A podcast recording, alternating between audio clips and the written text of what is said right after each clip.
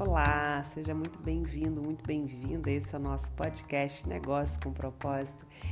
E hoje a gente vai falar sobre sucesso. Como é que você cria um negócio de sucesso, como você aumenta o sucesso do seu negócio.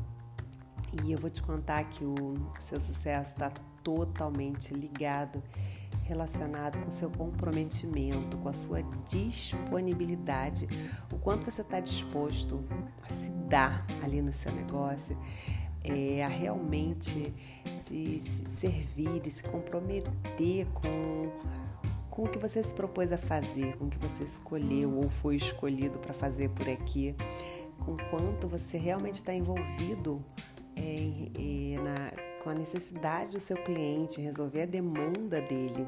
Outro dia eu estava assistindo palestra com alguns mentores nacionais e internacionais e o T. Harv Eker, é autor de Mente, Segredos de Mente, da Mente Milionária, aquele livro best-seller que é bem legal, ele estava falando que 80% do sucesso é just show up, é só aparecer, comparecer, botar a cara na janela, né?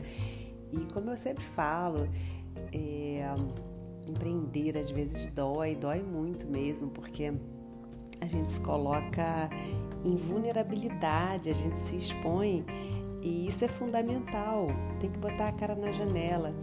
O quão, quão mais você tiver envolvido com o seu negócio, tiver disposto a, a se compartilhar com o mundo, se colocar realmente a serviço, mais você vai alcançar sucesso. Você colocar ali a disposição, a disponibilidade do próximo, do bem, do seu cliente, colocar a tua mente, tua criatividade, seu coração, seus braços, suas pernas, você se envolver profundamente com o seu negócio, você vai ter sucesso. Por isso que é tão importante a gente gente seguir no que faz sentido para a gente. A gente está realizando realmente ali o nosso propósito, a nossa missão através do nosso negócio, através do nosso trabalho, do nosso serviço por aqui.